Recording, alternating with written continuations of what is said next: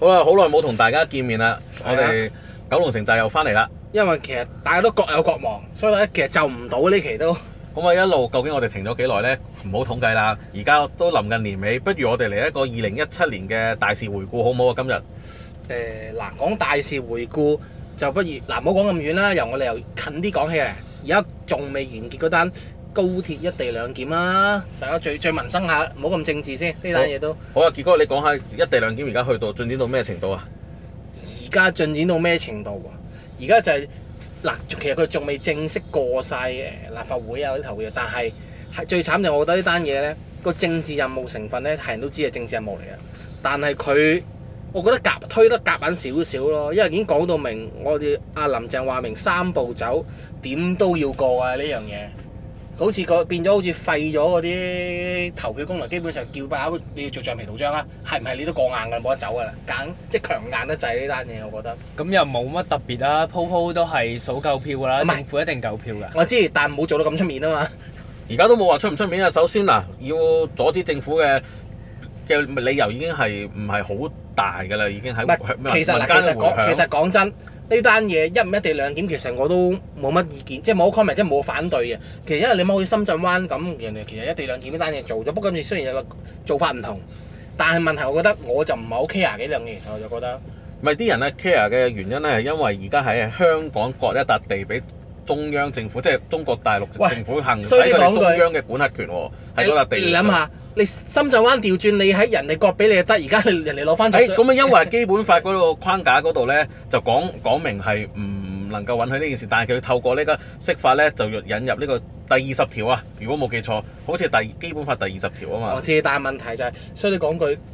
佢把口大，你把口細，一嘢大石砸死咗落嚟，你都冇得走噶啦。即係只不過做得好睇啲同唔好睇咁解嘅啫。而家做到，成件事我覺得都冇話好唔好睇㗎啦，基本上一定要做嘅。就算你話政治任務，其實起呢條高鐵都已經係政治任務我知啦，連接貫通呢哦唔係個咁其實你三中三我又橫。覺得佢又唔使好似話。哇！一地過你點都要嗱，點都三步走，而家乜點都要過啦。林鄭唔使出名，乜都唔使講嘢，照投票咯，就咁咁簡有單個。時間嘅壓迫性喺度啊嘛，咁你要趕通車係啊，你要講嘅話通，車，你就一定啊乜即係可可能咁搞啊遲遲一個月通車又納稅人就損十億咁咁我知樣啊咁咁你你你咪用行動，唔好講到咁出面，即係唔好講到好似過即係係大家都知過硬噶啦，就唔使但唔使講出口嘅好多嘢都同。埋咁你唔講，你點樣可以揣唔摩唔講到咧？你嘅你都要擺誠意啊出去，你都要擺出去俾人投票㗎。飯局搞掂咩呢啲後面同埋你都要同傳媒交代㗎，你都要傳媒一定會問你，咁唔通你話我冇意見㗎，或者暫時唔方便評論啊？佢一定要擺自己嘅立場出嚟，而呢個立場咧，亦都可能係中央委派佢嘅其中一個重要嘅任務嚟嘅。不過始終講到底，我唔覺得呢個係一個太大嘅炸彈嚟咯。其實真係真我，所以我都唔咁反對。我會當係一個公關任務咯。你做得好嘅，就有分家啦咁係樣，啊，咁你咪有 bonus 咯。嗯做但即係係你你就算做得唔好嘅，炒咗嘅，最後都會做到嘅。你點都要個個個都即係又係嗰句，你過過就過硬，學下林鄭話齋。不過你做過得好好睇睇，定係覺得喺喺查一擦係之之中過啫。咁啊，關於呢個高鐵一地兩檢嘅話題呢，我哋喺之前嘅九龍城寨都有深入咁探討過，比較長篇幅嘅，所以我哋今日呢就唔會好詳細咁係講啊，之因前發生為嘅事今日啦。話晒最個主要呢係講下知，而家我哋而家佢一定會行啦，而行呢一步呢，咁啊，我哋香港有咩可以管轄啊，內地有咩管轄呢？同咁埋啊，真係呢個要嚟得好清楚先得喺嗰個條款上同。埋今日因為話晒大事回顧，星期有幾多嘢講嘅，所以呢個 topic 我哋都唔過得耐嘅。係啦同，埋衰啲講句啊！自從你話銅鑼灣書店之後啊，你話個界線係咪真係咁分明咧？其實都模糊咗啦，都唔又係係。嗰句，嗯喺政你治政治上咧，其實即係模糊啲唔緊要嘅，但係喺法治上咧就希望係即係可以獨立，但係而家已經係算啦諗冇下辦法可以做到好獨立嘅即時係候咯。佢如果堂皇堂而皇之嘅手段做唔到嘅，佢咪會暗啞底做咯。咁其你實離你冇嘢可以保，即係你冇乜話太保障又係到自己嘅。嗰句，你除咗移民之外，唔喺香港之外，你除咗離場之外，個遊擊你就喺呢度噶啦。即係究竟佢明面做你啊，定係暗馬底？你寧願佢明面地擺出嚟啊，定係喺下面台底做你嘅啫？嗱咁講真，相對於今日我哋準備講嘅話題嚟講，高鐵一地兩檢咧，其實真係一個小炸彈是嚟嘅魔布啫。呢套嚟嘅啫，十成嘢都唔係炸彈嚟噶啦，都冇意思啊。唯一炸彈就炸炸毀咗香港一個法治嘅唔可以話精神可有，揾唔到一個好嘅形容詞去形容佢。咁又冇話係啊冇損毀到法治嘅，只不過唔係損毀咗法治，而係即係將香港嘅法治咧擺咗喺後邊咧，即係而家要睇國家嘅國家嘅條款條款先。嗱，其實都唔係話單一事件有咁嘅影你反你映出嚟㗎你淨係阿都係梁因為梁最振主要英係香嘅釋港法嘅已經香港嘅土地啊嘛，你釋法還釋法，而家係香港土地嘅割咗司法管轄權俾中國啊嘛。呢但係話樣嘢本身啊，本身係基本法唔允許嘅，本身啊嚇講緊，但係實際上嚟講，透過釋法之後咧。因為最最後最後嘅關頭，如果有人要提出司法覆核啊之類咁樣啦，佢就可以透過人大隨時釋法嚟去補完咗呢個條款，咁你都係冇聲出，所以而家唔會有人提出嚟話要釋法話，即係基本法第二十條點樣香港嘅土地有自己嘅獨立嘅司法管轄權呢樣嘢呢，唔會再有人提出㗎啦。暫時嚟講，因為已經封咗呢把口啦，已經。因為你一提出佢就會提出釋冇法㗎，，把刀喺佢手，你可以點啫？即係隨佢搬嘅龍門，基本上，所以呢呢呢樣呢，喺司法上嘅挑戰，應該我我諗啊唔會有噶啦，只不過都會有人係提出各種嘅質疑啊，或者要釐清多啲，即係佢哋嘅權即限啦。係寫咁啊即係叫做會寫有一嘅 detail 啲條條文，咁就可能即係叫做個寫翻個框架落去，咁就會好啲咯。即係大寫返致啲嘅框架有出嚟啦，咁啊細節方面我哋就尚待佢哋完全通過晒立法法之後咧，就行運行嗰陣時公佈啊就睇下會有咩問題出現啦。會唔會得啊到時因為咧，即係最大嘅問題，如果你話我自己睇得到嘅話咧，就係咧嗰個。嗰兩層出入境嘅檢驗檢疫啊，同埋呢個出入境嘅誒、呃司法嘅管轄權就係內地，但係咧個車廂都係屬於內地嘅，但係你跳咗落路軌咧就係屬於香港嘅喎，所以我覺得呢樣嘢咧就可能會形成一個。即係可能會形成一個問題啦。咁至於呢個問題係點咧，我又一時間又冇 冇冇足夠嘅智慧去。即係又翻翻去幾十年舉例前啊啦偷渡要跳火車啊！係啊，即係你一跳咗落去咧，就係香港地方啦，佢冇司法管轄權啦。但係你淨係喺條管道度，你唔出嚟咧，又係又係又係死嘅啫。你真係係咪先？即係真係會好比較困擾嘅事嚟嘅呢樣係。同埋有又有分運作中同唔運作中嘅火車啊嘛，係啦，都咁啊其實真都好係複雜嘅。如果佢匿咗喺架火車，你揾佢唔到嘅，一時間咁啊，到佢唔運行嗰陣時，咁究竟佢做嘅事究竟係屬於係內地嘅法律定香港嘅法律咧？真係好難去講嘅，有啲嘢真係。同埋咧，又曾經誒、呃之前有人問過啊誒、呃律政司啊袁袁袁國強咧話：喂，我上唔上 Facebook 㗎？究竟喺個車廂度？咁佢都有哇，其實我都好好奇，究竟可唔可以上得到咧？咁樣真係呢樣嘢真係嗱可圈可點嘅嗱，我覺得事。其實我覺得喺香港，如果一電波你冇得行到咁樣，香港限到鬥強力嘅啫 嘛，你喺你一車廂入邊，你如裝果干係擾器嘅咯唔喎，使干擾啊！喺車廂入邊，你夠強力嘅廣廣播風，即係已經接駁咗大陸嘅啦，已經當你飛咗哦萬係啊人都得㗎。其係啊實每個一車定要廂，焗你用中國哦你用聯通中國 聯通咁啊大你移動好係啊，啊！呢個係我呢個最，你呢個反而係最影響民啊生嘅。算啦，你都預有翻大陸㗎啦，咁爭個三十分鐘上到 Facebook 上唔到 Facebook，你過到嗰頭你都上唔到㗎啦。所所以以呢樣嘢都係冇乜所謂嘅。只不過即係佢覺得係呢個喺香港嘅土地度都唔可以自由咁使用呢個互聯網咧，就會變成一樣。呢啲噏出嚟自嗨嘅啫又。唉誒真係嗰啲人冇事其實我揾嘢相信講咧，即係誒呢啲咁嘅小爭拗，即係我頭先提出嘅例子咧，將來陸續發生無日無之嘅。我相信即係好多呢啲咁嘅微調，點樣去微調得好啲咧，就要靠呢個政治智慧。咁但係老實咁講啊，我覺得因為如果唔做得到一地兩檢，我真心話，我覺得呢條高鐵真係廢廢咗咗啦。點啦。所以咧，我始終都係會，即係如果你個人角度同埋利益效應咧，我都會覺得係應該要做。咁啊，條款細節或者保障多啲我哋香港人啦其。實但係檢還檢，我覺得個爭拗點係俾你落嚟檢啦，但係你個權限去到幾大？即係個你權限係行內地嘅法律啊嘛依。家咪就係攞到最盡咯。係攞到最盡㗎啦，因為如果假設你喺個關未出關之前犯咗事嘅話，你就要揾大陸律師幫你去打官司㗎啦，係啊，咁佢亦都可以即刻將你遞翻去大陸嗰邊咁㗎喎。而人哋外國玩緊嘅一地兩檢唔係咁噶嘛，係即係人哋你喺度做嘢但係要有個代返表嗰喺度邊篩篩選下將會入嚟我國家嗰啲人啫，而唔我唔係話真係可以行代表我國家行埋我套法律噶嘛。係啊，所以所以而家呢個個我點咧係覺得係侵蝕緊香港嘅土地，直情係土地同埋司不過法冇辦法管轄形權。勢比人強，人因為哋係要攞到最盡，你又真係咬佢，人哋唔食噶。係呢個呢個即的確嘅係呢佢個。又同你講法律，咁咪佢我咪攞我咪攞到最盡咯。你有有位俾佢攞冇辦法㗎。你冇得唔攞啊！而家最主要係，因為佢可以隨時透過釋法搬龍門。咁啊，至於點樣透過釋法嚟搬龍門，我哋下邊嘅嘢咧會更加去詳細咁講啦，不過包括係而家議員 DQ 不。過呢單一定過硬嘅嘢就要真係要等佢行咗之後先大家睇到啦。如果唔係而家就大家真係得個估字嘅啫。要好啦得行咗先啦。啊好啦，咁關於呢個高鐵一地兩檢嘅話題，或者到呢度停一停啦。咁我哋跳落下一個回顧啦。個高鐵之後，咁我哋應該會講下啲咩呢？高鐵就梗係要講下推高鐵嘅特首啦，哦，你講換班係嘛？係啊，要講下林阿林鄭都上咗場一段時間啦，咁啊，其實咧，你當誒七、月一號係一個分界線啦，成個香港嘅政治氣候其實係好唔一樣啊啦，係咪？喺喺零即係喺六月之前啦，求我哋仲係有好多爭議性嘅，即係譬如話 DQ 嗰六個議員啦，嗯，又或者係事後嘅檢控啦，對於暴動啊、佔中啊咁係樣啦嘅檢控啊、逐個揾翻司法覆核啊，嗰啲三雙學三子出嚟，跟住明明係判咗嘅，再上訴多次，覆核個刑期，覆核到即係要判，即係要入去阻嚇馬性嘅即係總之一句我要做懲佢罰為止，即但係粗係俗啲講你句，發覺呢啲嘢咧，嘈得好緊要都好啦。梁振英一唔喺度之後，六月三十號一過咗就過咗噶咯喎，成單嘢成個香港個氣候好唔一樣。咁我哋講下新即係新個班子會係點樣啦。咁你大家都知道特首就係變咗係林鄭月娥啦。咁而個行政會議召集人就陳智思啦。咁其實個風格同上一次個班子係好唔一樣。上一上一屆個班子雖然係誒叫名義上個召集人係林煥光啦，但係其實坐喺行會裏面咧。嗰個成分咧都係即係叫做又唔可以話用人為親，但係當然係就越紅越好啦。咁你見佢哋嗰啲理即係嗰啲言論啊，都係即係寧左勿右嘅。咁反而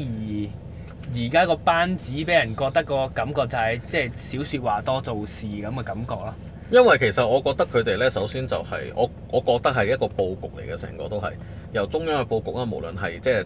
欽定邊個去參選，邊係啦個當選都係佈局㗎啦。或者邊個啊而佢做個咗班間唔做之後而佢啊，班子咧，相對嚟講咧，我覺得都係其中一個佈局，即係其實實際上只係啲棋棋子喺度行事。佢哋點解會少多做事少説話？因為你唔做就唔錯，少説就少錯。其實，所以但佢哋寧願營造一個氣氛，就係話俾你知，而家我哋咧就要行大同啦，即係大家要，實幹啲，唔好講咁但多嘢。但大家成個要搞呢個咩啊和解啊嘛。好得意啊！就算係留任嗰啲官員咧，坐翻同一個位咧，副嘴臉都唔一樣咗啊！你覺唔覺啊？誒，即係譬如延。長咗好多啊，即即係係冇咁冇，即係冇咁攻擊性啊。換屆之前咧，袁國強行出嚟咧，係真係點講咧？有就殺氣算嘅唔係咁啊藐嘴藐舌都好 咧，個樣都乞人憎啊！佢都真係即係諗係一副戰鬥格嚟啊！反而依家咧一奴才格啦變咗。一來就唔蒲頭啦，即 係唔蒲頭，即係可以慳得嘅就唔出嚟蒲頭啦。二嚟亦都少講咗嘢㗎，係。可能阿爺話我哋要搞和嗱，今期嘅主題係和解，唔該全部跟足呢個 呢個 standard 嚟做嘢咁樣可能。其實我覺得應該係經過咗梁振英嗰五年之後呢，其實成個佈局呢都大致完成啦，叫做咁而分得好清楚啦，就係話好似香香港其實呢開始你我自己啦會有個感覺就係好似大陸嗰啲城市咁樣去去去組成個政府，即係話有一個市政府，有一有一個黨委書記嘅系統喺度啦，啊已經係即係有個。西環啊，基本上一開始我都覺得特首由梁振英嗰屆開始已經係一個書記咁嘅形式嘅運唔作係㗎啦。嗱，其實上一屆咧啊，梁振英咧就係做咗黨委書記 個係位，啊，但係依家咧換 翻林市鄭委之後咧，書記啊變咗。係啦，佢林鄭咧就做緊一個市長嘅角色，而背後咧，即係其實可能你講話西環又可好，能西環啊乜都好啊或者係其實而家西環都可能唔使添啦，有咩事撳掣直篤落嚟就叫邊個邊個做嘢㗎啦。咁就嗰套系統咧就喺背後運作緊嘅，咁所以咧有啲咩事咧就唔需要捉政府嗰啲人出嚟當打啊頂啊，因為背後已經有人撳咗掣做咗嘢啦。咁你嗰班咧就純粹係一個叫行政政府啊，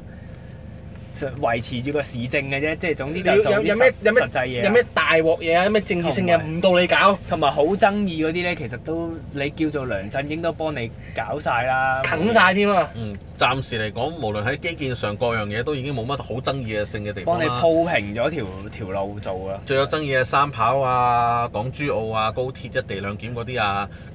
至於你話檢控啊各樣嘢，其實都做晒㗎啦。喺上屆政府，今屆政府咧最緊要就係唔好唔好涉及一啲敏感嘅話題咧，咁就可以繼想續要安安實定定、實實平在平穩穩在、實實在在咁做落去啦。言論亦都唔好出位啦，即係應該係告戒過嗰啲官員啊。應該我覺得佢都有告戒過，叫佢哋其實唔使告戒戒。擦鞋你都唔好再擦啦，嘢講啊唔得想太擦鞋。盡，即係講得太盡嗰啲咧，都冇得留低啦。你你咪啊樹根啊嗰扎全部都唔見晒啦。樹根就唔關事嘅，反而係張志剛嗰啲啊。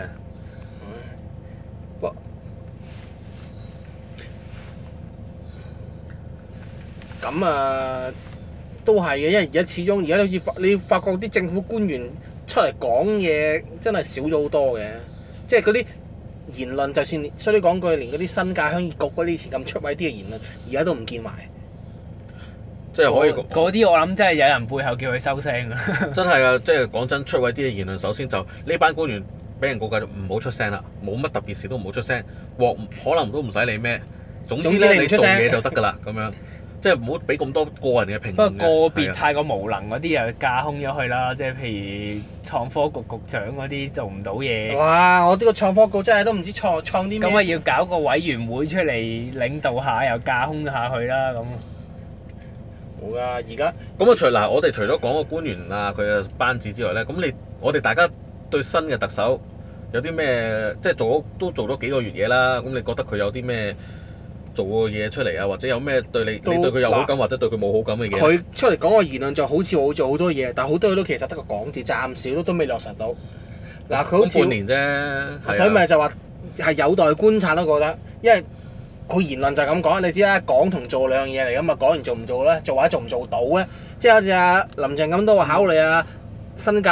發展啊，或者點樣可能要犧但係你要牲某啲知道人利益你你啊要，知道特首佢講嘅嘢同我哋普通人講嘅嘢，傑哥你講嘅都唔同啦。佢開出嚟嘅，如果係空頭支票，第日就會俾人去 challenge 噶嘛。即係佢唔可能開太多空頭支票出嚟嘅，佢只能夠咧講一啲大方向，但係佢嗰個方向究竟做到幾多咧？咁啊未必一定係百分百去即係完成得到嘅。咁唔係佢爭你啊嘛，其實佢又唔需要真係開空頭支票俾你。你唔同梁振英喎，嗰陣時因為唔夠票咧，死搲爛搲咧就周圍開俾人喎。 你依家唔係對唔嘛對到？啊？佢坐定粒六做噶嘛，撳係個咯掣落都唔去。使同啲業界講啲咩係嘢啊啦。係，啊我使乜蝕俾你啊？我使乜講俾你唔使啊？直情呃你都費事啊！係啊，即係會覺得係誒、到時候有數個政治環境係點，我會跟住嚟做嘢㗎啦，即係唔需要開太多空頭支票。而佢上咗任之後咧，反而你班友知我做硬，你你你哋嚟拍我馬屁啊，求佢係啊，佢拖下大腳幫下手啊咁啊都都要會有排晒隊啦，唔好講話真係要我開空頭支票去去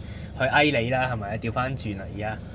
咁而家如果係我自己個人意見咧，你覺我啊會覺得佢呢半年咧都係處於一個無為而治嘅事，即係個態度嘅，即係會係誒、會有個遠遠景話咗俾你知。而近來會做嘅嘢咧，佢完全唔透露嘅，或者完全唔講俾你知我而家做緊乜嘢嘅。所以我冇覺得佢冇做，即係要我覺得佢暫時觀察觀察多半年咯，一暫年時就知俾我嘅嘅。感覺係咁啦，啊同埋咧佢唔會話亂咁推翻前朝嘅決定。啊其實如果呢即係如果你話呢嚟緊啊呢四年啊五年啊係冇事冇過無風無浪嘅話咧，其實佢係應該係食正個勢咧，再連任，就冇就即係真係叫坐定粒六㗎啦。實食冇黐牙啦。但係問題就係而家就而家最大嘅炸彈就係個樓市啊嘛，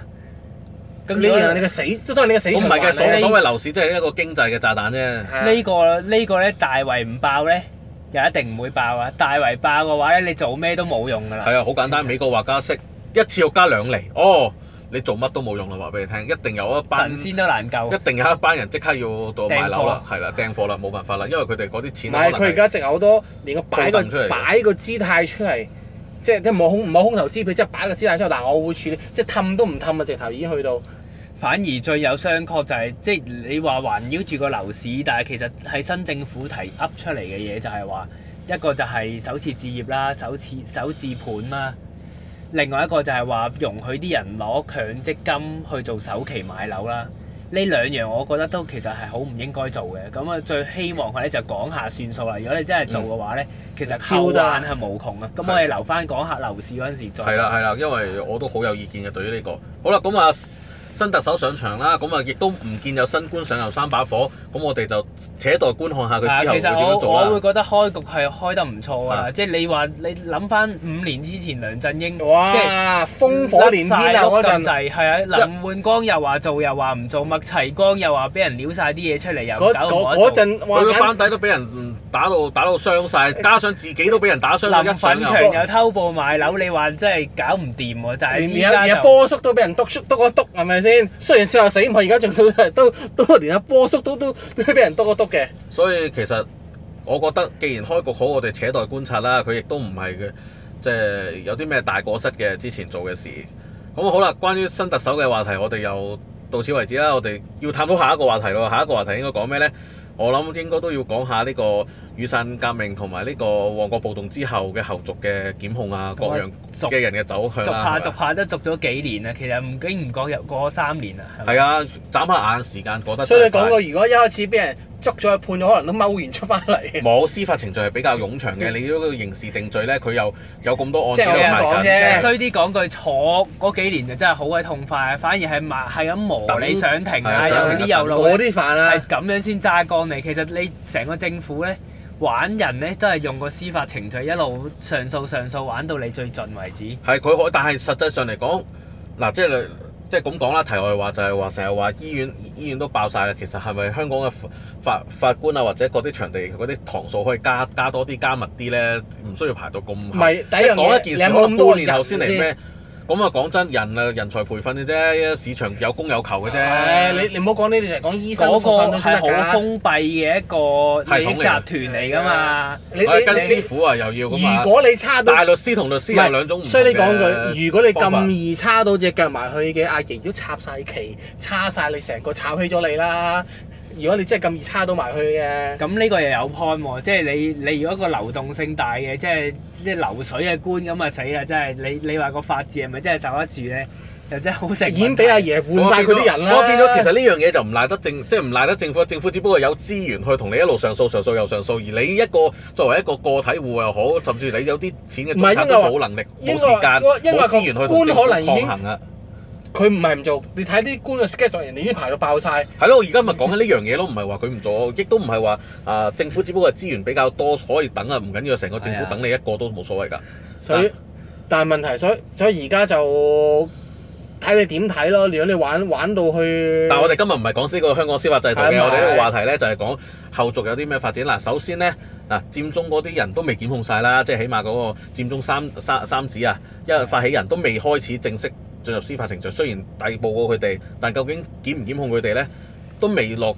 正式嘅，仲係保釋期間，好都多人未都喺未度。未上堂啊，直情。其實咁，但係咧，相對嚟講咧，喺雨傘革命之後嘅旺角暴動咧，就開始好多人定咗罪啦。當然雨傘革命都有人定咗罪，不過刑罰相對又冇咁重喎，反而旺旺角暴動嗰啲咧誒哎嗱唔同會比較重因為少望個少。暴動，始終佢嘅肢體衝突啊，各方面係嚴重過你嗰個雨傘運動嘅。係啊，最主要其實嗰個量刑啊，咁樣都係睇其實睇你做過啲乜啦。當然，如果你有打鬥過啊、掙扎過啊、傷害到人嘅話咧，當然係應該要判得比較誒、呃重啲啦。但係咧，相對嚟講，有啲判咗案咧換。判緩刑啊，譬如誒黃之鋒啊，佢哋啊羅冠聰佢哋判咗緩刑咧，又俾人司法覆核要加翻刑期上去，咁其實呢樣嘢已經發生咗啦，佢哋都喺度服緊刑啦，佢哋亦都諗住上訴，咁其實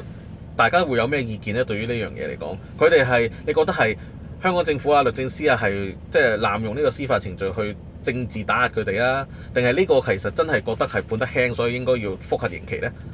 嗱，因為我我係覺咁得即係話叫我哋去俾個意見係判得輕定重啊我哋唔係差唔多啦，或者你覺覺得冇意見都得㗎，其實都係哦 真係冇乜睇戲。意見啊，冇乜意見佢因為睇始戲終純粹政府喺呢呢一呢一樣嘢嚟講，佢喺佢擁有嘅權力同埋合法喺個制度入面，你又唔講得佢嘅喎。係唔講得，政府咪佢大把資誒源啊如果嘛。你講話攣到盡啊，梗係咁做㗎啦。咁但係你講其實有啲嘢有有手鬆有手緊嘅啫。如果你想個社會個戾氣冇咁重嘅，咪手鬆啲，換平和型等佢啲哋嘅唔係好啊出聲。如果佢哋再出聲啊，或者咁啊再唔再咩出先？聲咯，啊因為喺個官一判緩刑嗰 part，其實你個角色已經完咗啦嘛，你唔做嘢亦都唔會有人 challenge 你噶嘛。係啊，因為法律係判咗佢哋係咁就咁啦嘛。但係如果你要將啄住繼續做嘅，其實你係承承擔緊嗰個輿論嘅攻擊係啊，咯。輿論攻擊就咁係如話果你政唔治介打壓啊意嘅，嘛即係叫撳到盡嘅，咁你咪去做咯。但咁撳啊，而家做咗啦。啊係啦撳嗰件事咧，其實係前前朝梁振英撳嘅，咁話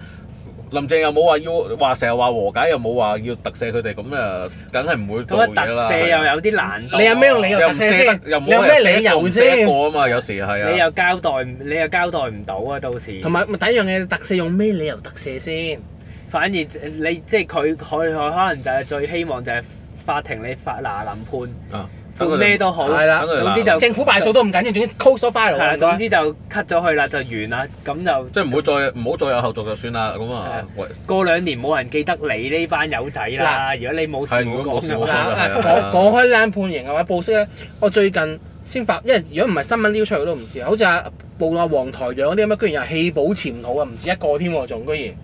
我又估唔到有呢啲會發生嘅喎。其實本民前呢個組織咧，其實一路以嚟都係神秘突然啲嘅間係啊爆出嚟，即係你唔好話佢係咪鬼都好啦，但係冇一個 check record 啊，你唔知道呢班人究竟係做緊乜嘢其實。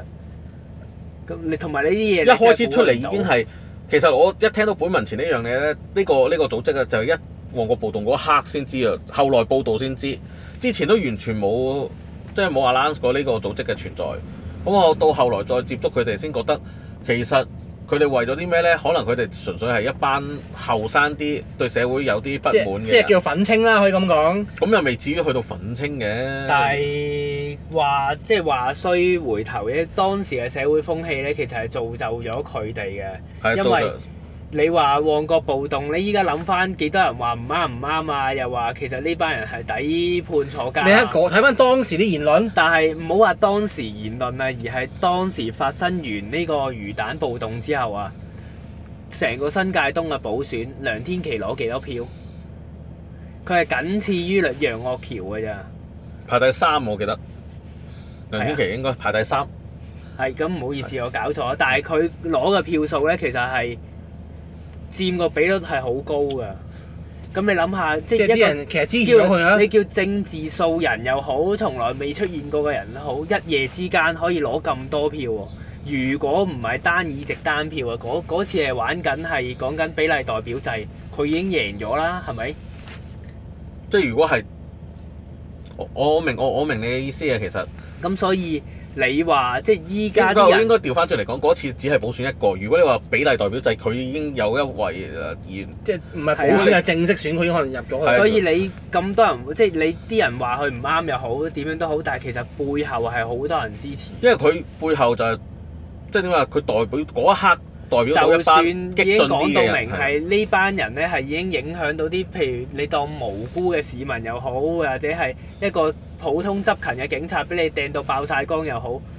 好多人 buy 嘅喎呢樣嘢。你唔好即係你唔好忘記喎，當時嘅政治氣候係咁樣喎。其實老實講，而家都有人支持佢哋，只不過冇浮出水面啊啦。因為知道咧，亂咁浮出水面咧係唔明智嘅。而家啲人醒咗啦，冇以前咁槍打出頭鳥啦，總之就係啊，即係冇冇好似以前咁樣覺得啊，一定要上去暴動上去威先係即係爭取。其實佢哋知道咁樣係做做唔到嘢㗎啦，而家已經知道係啊。因為嗱呢、個係喺喺一陣間之之後會再講下點解做唔到嘢啦。咁啊，咁啊對於呢件啊除咗啊傑哥頭先講嘅棄保潛逃咁啦，咁我又想講下啦。誒、檢控一定會繼續持續嘅，即係話只不過個司法程序會拖得耐啦。咁至於棄保潛逃嗰啲咧。咁講真，嗱，所知有兩個黃台仰咧，就聽聞去咗德國啊嗰邊參加咩學術交跟流，住跟住就就唔係話好似佢法話國，跟住去德國之類唔啦，係咁樣。好似話佢喺英國，但冇出過境喎，又去英哦國總之後總之就上咗係歐洲啦。咁啊，即係誒老實講，如果係以我自己個人角度，黃台仰咧都叫有啲知名度咧，可能背後有人去好即係幫助佢支援佢都未定嘅。咁但係咧有一個少女咧。就喺過台灣，就唔知用咩方法過咗台灣啦，好似係偷渡之類咁嘅，都唔係唔正式係入我唔境係嘅偷係渡，嘛應該整入境嘅，有入境記錄㗎，但係佢但唔係冇話出境記錄，但冇出境記錄。但好似話唔唔俾佢收咗佢護照，唔俾佢出去噶嘛。佢係經過一啲誒、呃即係誒、呃叫做本土派人士或者民民主即係人士總之幫佢手去嗰邊就話台灣有台灣就話有佢入境記錄，冇出境記錄。咁，究竟佢係棄保潛逃定被人間蒸發咗？我哋都係不得而知嘅。啊誒其實似係好似話唔知話佢上網嗰啲發人 Facebook 話好驚啊，唔知點啊咁樣，左邊類似咁嘅發言咯，上網有啲人有傳過啊咁樣，但我真係但冇係睇。未得到證實嘅，我係啊哋都覺得有疑問嘅。其實呢件事究竟一個十八歲啊，因為佢十八歲嘅女仔過到去台灣，好啦，如果冇足夠嘅資源嘅話，佢嘅生活點樣呢即？係所以講嘅唔通嗰邊洗大餅咩？仲要就十算你八歲你喎可以做你可以做黑工，有人養住你，但係你之後點算呢？十八歲人生路還長，而且老實講翻嚟，可能即係判判一個刑一年之後兩，年唔會長咯，而家咁樣你唔會二三年漂咯好，潛逃翻嚟嘅罪啊，呃會但加好多啊！加可能會加得比較重啲。咁唔氣都氣咗啦。啊咁我都唔知即嗰係時諗唔人開你咩人啦。生有冇後悔藥啦？當但嗰陣時嘅恐慌係咪真係會大到大到佢願意去冒呢個險，但係佢冇呢個智慧去分析而家嘅情況咧？咁啊真係好難講啦。或者甚至乎佢俾人恐嚇過都未頂 嘅。 咁佢又唔係啲咩角色，又唔又係唔咯會話又唔會話爆冇到人咁好多嘢出嚟啊啦。爆唔到可能。係啊，真係所以咪有人會即係覺得呢啲女仔先啱嚟利用啊。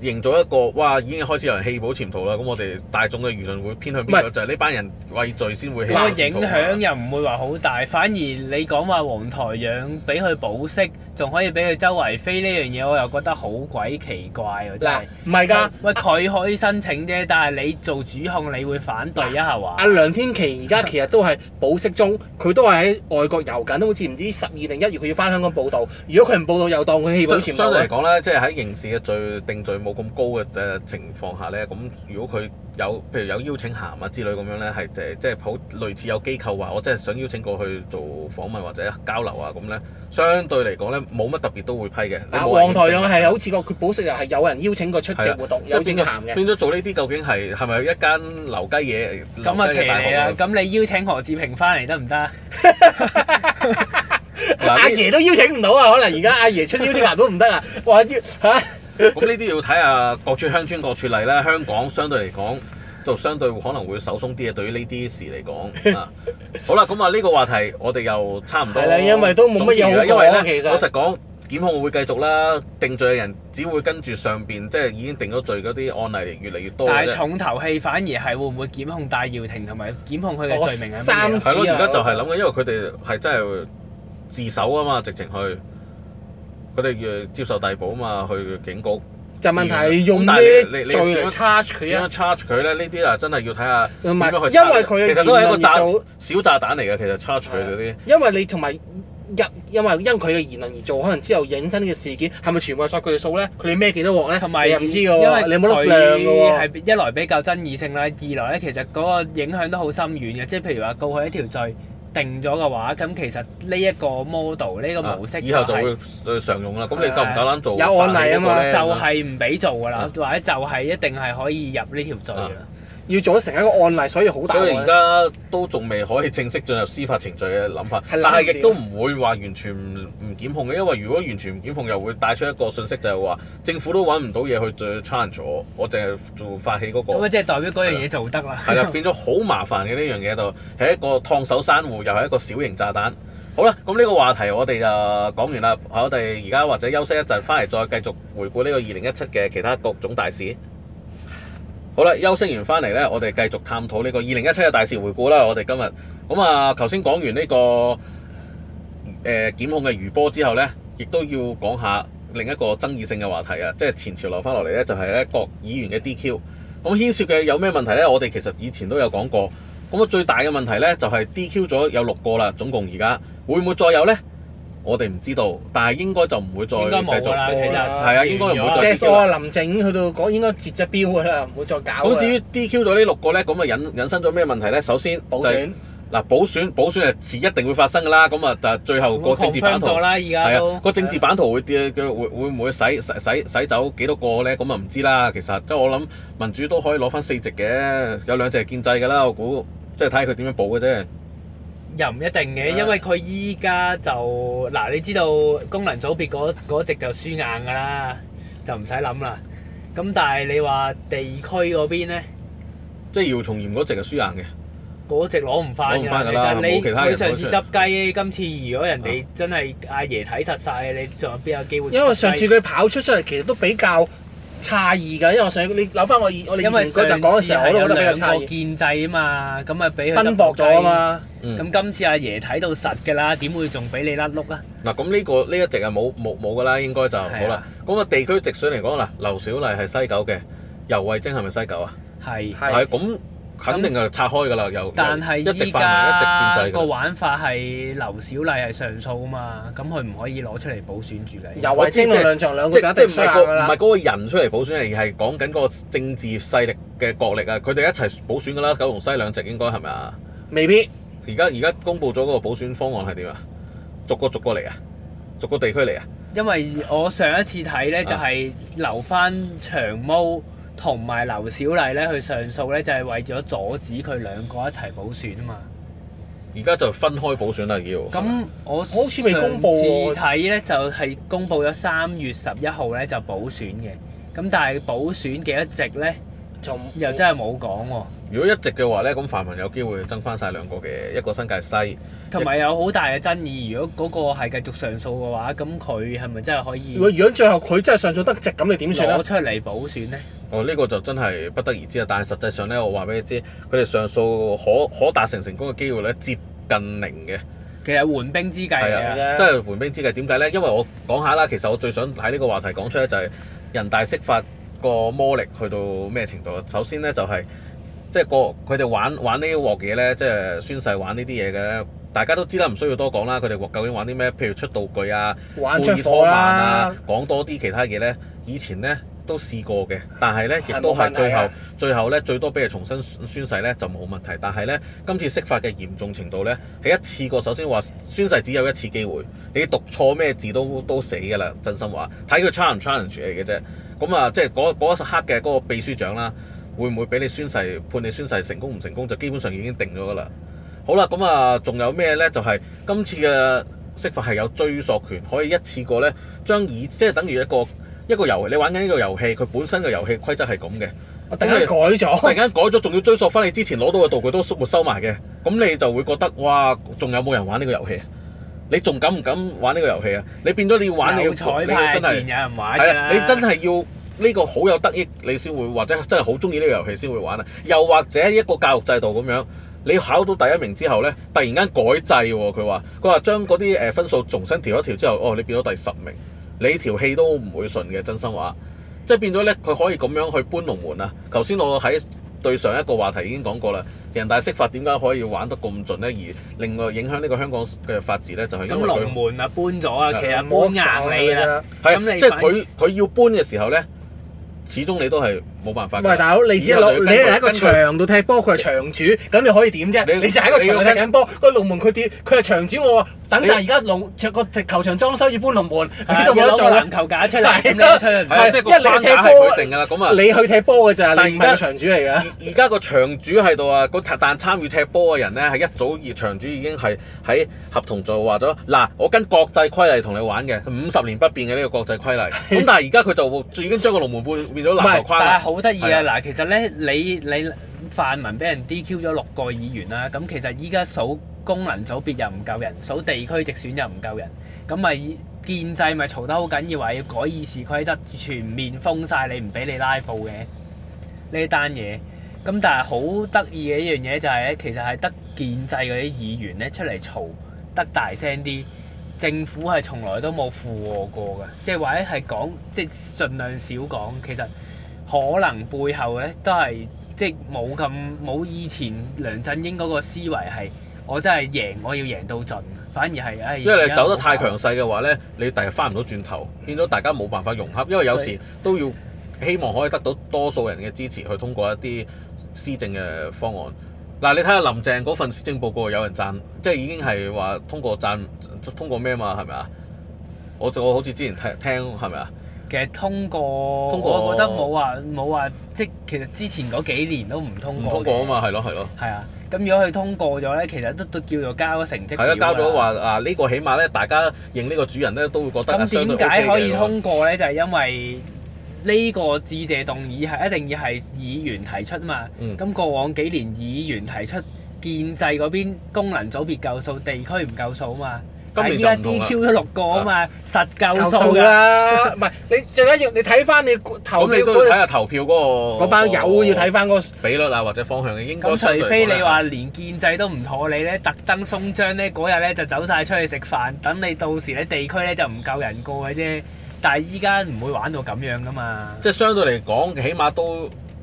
即係叫做相表面上正通人和嘅咯。叫做俾一個彩哦咁你咯，咁跟住睇你識唔識做㗎啦，咁啊睇下林鄭識唔識做咁咯啊，。至於嗱，仲有 DQ 議員引發嘅問題咧，頭頭先釋法係咁已帶過咗啦，叫做因為佢可以隨時搬龍門，所以我哋亦都要小心啦。我哋而家今日講緊嘅嘢咧，隨時咧一次過追溯到二零一六年之後咧，講任何政治話題都要收監嘅喎。咁我哋咧準備洗定個籮柚入去坐噶啦。好啦，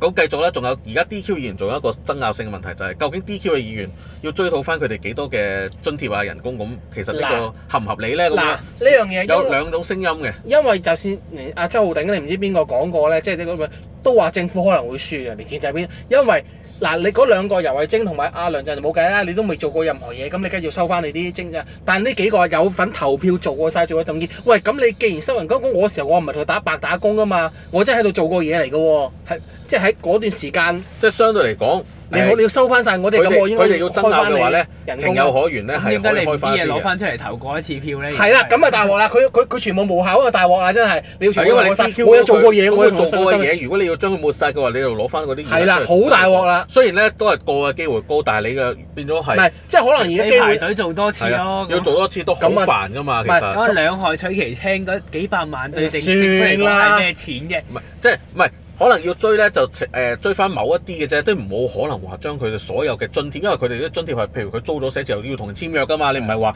我今日租，咁其實可能我聽日去租㗎嘛計計埋，係咪埋，喂，可能每人租可能十，唔係話幾百，可能每就最低一成咁計條數，你咁佢真係好先佢哋實實報實嗱老銷。實講，佢俾得人工我又要收翻你，又嗱計翻比例，我唔知點計。人工計比例，咁你嘅點計啊？計比咁啊計計到你俾人 DQ 嗰日起咯，唔可以話係你由議員開始領薪嗰日要啲俾晒噶嘛，係咪？但咁津最貼多就都冇得係扣噶咯就喎，津貼，津貼亦都都或者唔係，所以你你實講報實銷嗰啲咪咪俾你我嘅攞翻唔啦，係你未用嗰啲唔咪啊扣係翻即咯係。其實我覺得咧，就點解會有引發到咁嘅爭議，就係因為有啲人要將佢哋踩到盡啊嘛，要贏到盡，所以先要攞翻佢啲錢啊嘛。又唔一定嘅，而係你知道，即係立法會秘書處，即係叫做打份工啦。你知奴才心態，啊跟程序，係啊。如果你話喂，最驚係俾人俾你老細將你軍嘅啫。如果唔係啦，依家我幫你攞到盡啦，你到時到時俾人嘈得兩嘈，喂，你話手鬆啲啊，唔咁我咪攞又得手啊鬆啲咯，係我啊。喺上面做嘢啫嘛，上面唔攞唔攞啊咯。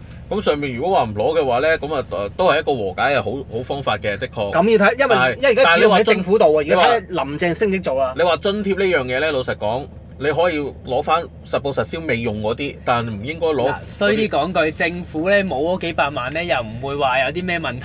嗰啲，咁絕對係。對於泛民嚟講，其實你叫有影響，但係我覺得個影響又唔係話太大。到時佢哋出嚟籌款咧，都唔你止個數係啦啊。都唔都唔唔會係止呢個數唔㗎啦。其係，同實埋一個問題就係、當日一宣布佢哋 DQ，可能政府已經唔再出糧，唔俾津貼俾佢哋㗎啦，你可能都冇得追㗎啦。唔係係津貼係每年申請一次過申請一筆，係譬啊如每年俾唔係七十萬我你，知你就一定係申請晒七十萬嘅，基本上你填佢就俾你㗎啦。所以你話梁梁仲恒、游蕙禎咧就冇啦，等破一產啦一一。日都冇翻過工啊嘛。但係係咪嗰幾個咧，我唔相信會話你真係。真係要撳追到咗佢哋幾百萬咧，盡佢咯哋就會破產，做唔到議員，即係冇啊所以你咗個講選句舉，資可格。阿阿阿我梁覺得唔姚會松咯炎嗰種話，喂，就所以講可能佢幾層樓，我是但買層我都唔大把，我唔使驚。唔關唔係樓唔錢嘅樓事事，啊直情俾個箱俾個咪佢嗌啊，佢都已經籌得翻嗰啊幾百萬啦。同埋因為佢哋被連累啊嘛，咁啊，最主要咧就係我哋討論咧，雖然冇一個好實在嘅結果，但係相對嚟講咧，其實呢件事咧，即係係一個值得爭拗嘅事咧。我相信咧，現屆政府咧會盡量用佢嘅政治智慧咧化解爭拗，好過多爭拗。即係嗰啲錢唔係話對佢哋對政府咁重要，而嗰個代表嘅價值已經 DQ 咗佢哋啦，剩翻落嚟收唔收嘅錢，其實真係老實講，可以大事化小唔係㗎即係啦如。果你話時光倒流咧，會唔會 DQ 咧？我覺得咧就應該去到即係梁仲恒、游蕙禎升就咧 stats all 啦。就就完㗎啦。應該即係如果你話換着現屆政府，我又唔會話覺得佢真係會玩埋呢四搶個埋嗰四個嘅，我又覺得。係啊，咁啊當然啦，呢、個一朝天子一朝臣，我哋冇辦法預測之後嘅事。好啦，咁呢個話題大過咗，咁啊講咗咁多政治話題，又調翻轉頭講下民生啦。新特首上場之後呢，佢會唔唯一會想最搞啲咩嘢？佢講咗最多民生就梗係香港要搞掂啲樓價先啦咁，結果你對而家香港樓價有咩意見啊？有咩睇法啦？或者係咪哇嗯好癲啊？你覺得係咁升唔喎？係好癲，係真係好癲。呢、個樓價我根本估唔到啊！你完全升到，你見到啲個個都話會跌，唔好話唔好話大跌啦，回翻十零 percent，唔係㗎，係升多十幾個 percent，完全調翻轉㗎，越壓越高，越壓越高。咁個問題就係話，依家即係冇你，即係你話會唔會升，會唔會跌咧？其實我始終相信一個理論就係，你依家見到個價錢咧係實嘅，即係如果嗰個價錢係成得到嘅話，即係有人肯用嗰個價錢買，有人用肯用嗰個價錢賣咧，其實係已經反映晒所有嘢啊！即係話之之後啊，你話唔會冇一樣嘢叫升硬或者跌硬嘅。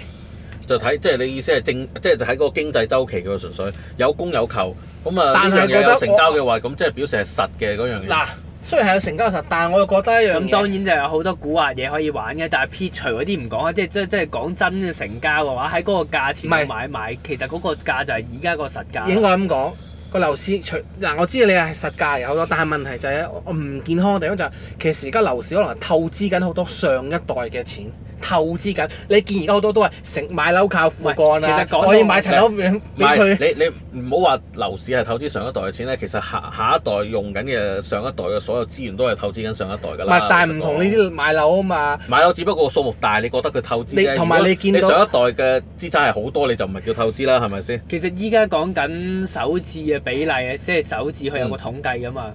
佔到八九成以上嘅，即係話其實依即係家好係需好需求好大㗎啦，首首次置業嚟講，個個都有你可以咁樣睇法，亦都有人會覺得係其實係已經係人頭借盡啦。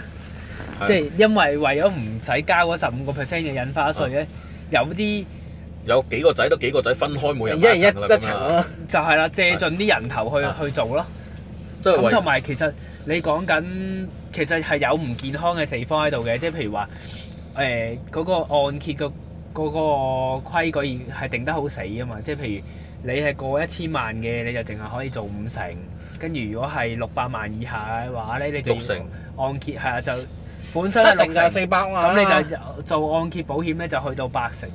咁但係依家做到一樣，同埋仲有咧就係個計你個供款比率咧又唔可以超哦過你嘅，啲壓力測試啊，嘅收入嘅嘅一半左右啊嘛，五成係啊係啊，大概。仲要做壓咁力測啊大試。加埋但係壓而力家測試加幾厘，而家有一個最大問題咧，就係新嘅樓盤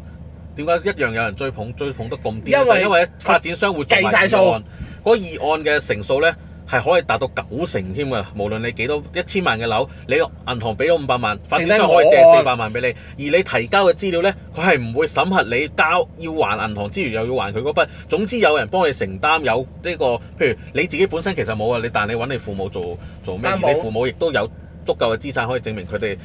喺萬一有咩事可以還得起呢四百萬嘅話，佢即刻批你。呢個係啊第一啦。係啦，第二樣第二樣即係叫唔健康嘅地方咧，就係嗰啲入息證明咧嗯，其實係好寬鬆嘅。嗯，即係佢見你有打保咧，有錢入，連續幾個月咧，佢就會當你當你係係㗎啦，係嗰個啊，入息㗎啦譬。如你連續幾個月有十萬固定喺月尾入咧，佢就當你哇，你每個月揾十萬㗎啦。佢係就啊即係佢個壓力測試係用咁嘅方法去係做啊，咁所以其實你話火我燒出連環船嘅情況會唔會出現咧？絕係對會會啊，嘅，而且唔係火燒連環船啊嘛， 係大爆炸啊，係核爆添係！啊係一次過咧係爆晒成家人啊咧，因為佢攞晒啲人頭出嚟嘅話，分分鐘一爆咧就唔係話有一一隻船有事，係成成隊船都有事啊！一個成一個個船成隊 個船隊都鬧打到係係打晒啊！真係係核。爆嘣一聲冇晒嗰只啊！你唔係釋放所以火咧咁呢簡呢單樣嘢係唔健康嘅，但係點解發展商要做呢樣嘢？因為佢想谷行個個其成交實以發展商嘅角度咧，咁咪梗係要長做長有啦。其實佢你升升跌跌嚟講咧，對發展商嚟講影都響唔唔係算好大，係啊都唔係一個問題，因為佢照計啫嘛，佢面板幾我多都係錢，佢加幾多隊出去啫嘛係。啊，我都係執中間嗰條數啫嗯嘛。尤其是係長實嗰啲就真係最均真㗎啦，因為我真係真金白銀投塊地翻嚟，咁我就起好樓，跟住然後就收打打幾多收 percent 中隊啊出間去？嗰個價錢係啦，咁我唔理㗎啦。最緊要咧就係個周期夠快，樓花就最好越早越賣就越好，咁係啊啊個買咗風險可就以越係啊低。因為佢可以還到銀行嘅貸款嘛，佢需要每次佢都會需要去銀行融資嘅一啲大型項目，小型就唔好講啦，小型就係啊，咁啊，其實大小都係用銀行融資啊啦，因為成所有資金擺喺度都有個成本喺度㗎嘛。係啊，係啊，咁你冇理由唔做嘅。咁呢樣嘢咁你其實長實咧就唔會坐盤，即係唔會坐貨坐埋一份嘅。所以你睇長實點樣賣樓咧，其實你大概已經知道㗎啦。最緊要係即係貨如輪轉啦，一句講晒長實嘅係啊賣樓嘅政策就係、你唔同恒隆嗰啲一一批貨可以坐十年八年，係啊嗰咁啲係啊另外一樣嘢啊。嗰啲又係佢佢我啲即係鳳鳳凰啤我呢個第無寶不落啊！第二我唔就懟唔玩夠法大嚿嘢，我就推唔到啊佢樓又市唔啊唔㗎會升二十 percent 就放一嚿出嚟，升二十 percent 啊十 percent 又放一嚿出嚟咁樣，咁佢嗰啲係咁都要建立喺一個公司咧係非常之唔缺現金嘅情況下先可以做得到嘅，的確。但係叫食老本咯，即係你其實有一樣嘢就係話啊你你。收咗錢翻嚟可以錢揾錢，你有一可以繼百續萬喺投度資嘅㗎嘛話，你有有樣投資係每年賺五萬，有一樣投資係每年賺六萬。咁你話喂，橫掂都係賺，我揀賺五萬嗰樣。咁你其實你嗰個機會成本咪就係你每年蝕緊一萬咯，因為你冇揀到每年賺六萬嗰樣嘛。係因為本身你資金唔夠，分分鐘連五萬都賺唔到嘅。如果你誒成日甩唔到啲樓，諗住 hold 住佢，hold 住佢都係成本㗎同啊嘛。埋你坐貨係有個風險噶嘛。咁真你係結咁點先咧？係啊。係。雖然話而嗱家咁個啊樓市升，咁我哋今日就唔會分析咁深入嘅經濟唔係嘅，但係呢個樓市係咪真係嘅？你覺得升得好好啲結果，你不如舉啲其實我例我例子嘅因為數我據覺得講下佢樓市最近我雖然唔係多，但你見到咧有啲樓盤咧，雖然係納米樓啊，但好似西環嗰啲咩，雖然話誒佢標到講六七百萬講話已經成三四萬蚊張，我話何德何能？又換你俾俾得嗰個價，我點解買納米樓都夠膽死拱出嚟嘅？同埋你你發覺咧起樓咧係多咗好多中資財財團去投地嘅，同埋個麵粉價啲地價就俾佢炒到高晒，所以樓價你想唔高都難。即係簡單個麵粉都要十蚊啦，我麵包冇可能低過麵粉噶嘛。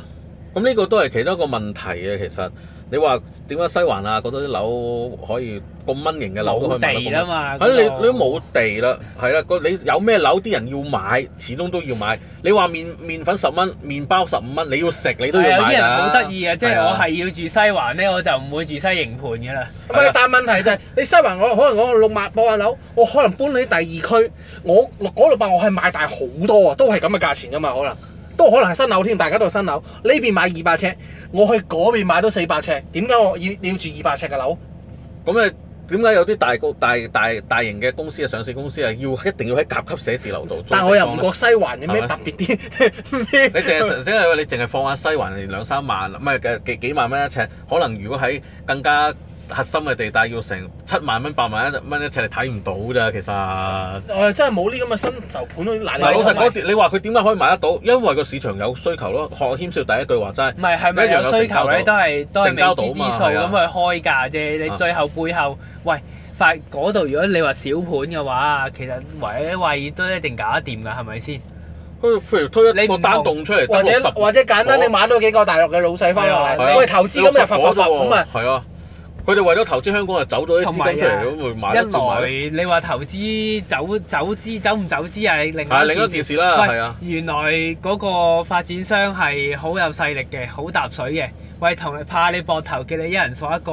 你肯落，即係你肯落嘅，咁你到時有係啦啲咩益翻你嘅？有咩你要買啊翻嚟落嗱？我我嘅下次下次起樓，喂，你做啦，水泥你方個供供應搞掂啦。啊，裝修啊，你叫班師傅即去搞係掂真係咯可。以㗎，啊絕啲全部揾翻供應商同你掃翻啲貨都得㗎。如果發覺賣唔到，係咪先？你開價啫嘛，最緊要係夠膽開個價。你開咗個價之後咧，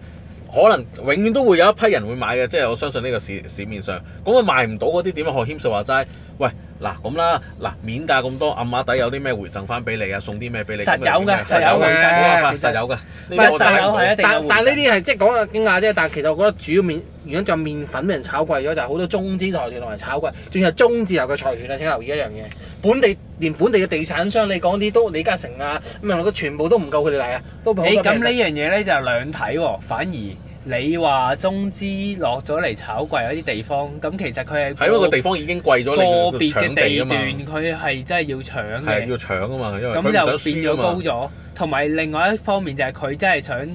將啲錢運出嚟啊嘛。係啊。咁但係呢樣嘢咧，十九大之後咧又有少少微妙嘅變化。嗱，既然咁咁我哋講完呢個樓市之後咧又。講下啱啱講完啦，就上翻十九大睇下點解影響咁多啊，要走出嚟啦嚇啲。但係私樓家市我最最核心嗰兩樣嘢，我哋都未講，就係、第一樣嘢就係首置盤，第二樣嘢就係可唔可以用強積金嚟到當首期啊係好，喎還咁講我下哋先我哋簡單用快少少嘅方係啊法咯去帶過呢個手手指盤啦啊你又好有意見㗎啦，成哥。係啊我唯一係強積金有意見咯，老實講，你個強積金嘅原意就係俾你退休用，有而家你又攞咗嚟買樓，咁即係算點？啊咁我退休食係咪唔咩呢需要去去俾咗唔呢係應啲？該話我退休食四埲牆。唔好理呢啲四唔 四埲牆啊，而 係咁我使乜一開始去供強積金啊？我要自俾己咗呢搞百分掂啦之二啊，或者百分之一嘅佣金俾嗰啲咁嘅經紀賺啊？咪首先客觀啲嚟講咧，其實一般人嘅強積金咧都唔會話太多錢嘅。係啊，唔會太多錢啊，對於但個係樓價或者個首期嚟講咧，都唔係話幫得太多。你話幫唔幫到裝修咧，可能都仲得。幾廿萬我都諗有裝嘅修都唔得啊，可能都係家私就得咋，分分鐘裝修都未必得啊，而家咁鬼死貴。咁啊變咗咧，其實你話有冇即係有冇實質影響啊呢唔見仁見智係，啊如果你講出借嚟好聽啲嘅你又借足九成，呢幾日咪可以做過一成首期咯。咁你都要有啲樓真係可以俾你借足九成先得嘅。新樓咯，係啊，所以咪焗你買新樓，焗你住納米樓啊咯。新樓都仲係真係要納米得夠先至得喎。係啊要納米得夠嘅。如果你納米得唔夠，俾誒個呃唔係大廳大少少有一係你可以有四百五十尺咁都大鑊㗎啦，住話俾你遠聽。啲，過住千遠㗎啦咁就遠啲仲要納米樓咁就得啦。住啲新界區再遠啲，偏遠啲，仲要係納米樓，咁就可能計到數嘅。係啊，即係呢呢個係樓市啊嘛。咁我哋繼續講翻啦。咁你話呢個強積金可以攞嚟俾首期嘅話，咁你又有啲咩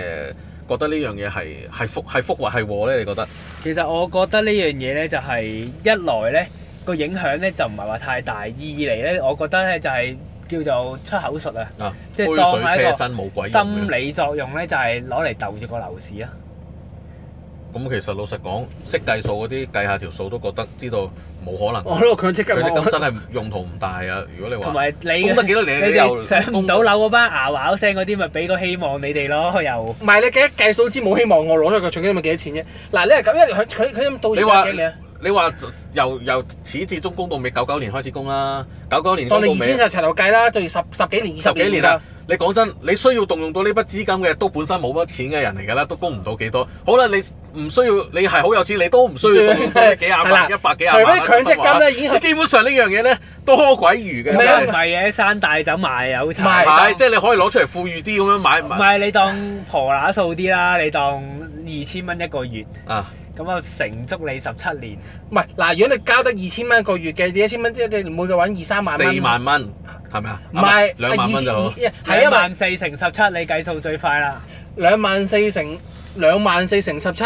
一年一啊你年唔好唔記得，仲有蝕嘅喎，你嗰個強積金年年賺㗎。我當蝕啦，當你唔好咁玩啦，而家唔當賺唔當賺蝕蝕啦啊啦，淨係當你儲錢咁啊！你儲咗幾多錢啊？真係首期一千萬，你樓首期都儲唔到啊！十四十萬到啦，五十萬都有四嘅十萬冇，四十一萬，四十萬六咁千就有幾。供一份婆一份噶嘛，咁你如果你乘埋，咁咪有都有80 80萬萬咯咯，係嗱，啊。你要要嗰陣揾兩三萬就係有一萬零蚊、 幾千蚊嗰個年代，咁你就冇㗎啦咁啊，即係雖然係渺茫啲，但係都叫有個希望啊。佢希望佢希望就係供一份婆一份之餘咧，八十萬咧攞嚟借足十 百分之十嘅話，即係你可以買到八百萬嘅購買力噶咯。喎。你唔係咁睇啲買啲六萬零萬樓，仲有錢裝修嗰啲樣嗰樣買家先啱好冇買。啊 咁又唔得，其實係好坎坷噶啦。其實你攞得出嚟，你如果要預借八成以上，其實依家你話即係唔好話叫口氣大啦，叫叫似樣啲嘢都可能都可以六百以上啦。係即係除非你話真係 studio 啊，或者係諗住唔生細路仔兩個人住，一房一廳啊，或者咁就開放式咯，係唉，咁變咗咁嘅情況之下咧，你一係就揀舊樓咯。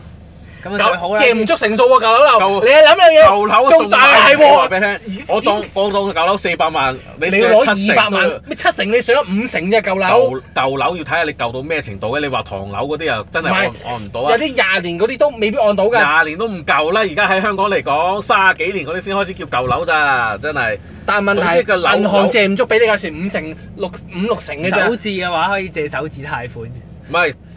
多數舊樓都可以七成，因為佢哋估值會高咗，但實際上嚟講咧，實際上即係銀行估值係高過你買嘅 買嘅價值嘅，基本而家上冇啦，而家而家冇冇啦，而家啦。好手緊啦，而其家實即係係佢去到最好係貼好貼市場。係低過嗌價嘅會。好啦，咁啊強積金同呢埋一方面，我哋嘻哈講完啦，咁啊手指啦，又繼續講埋講下，我講埋之後，我哋做做埋今日嘅總結，講埋最後一個話題。咁啊，首置盤啊，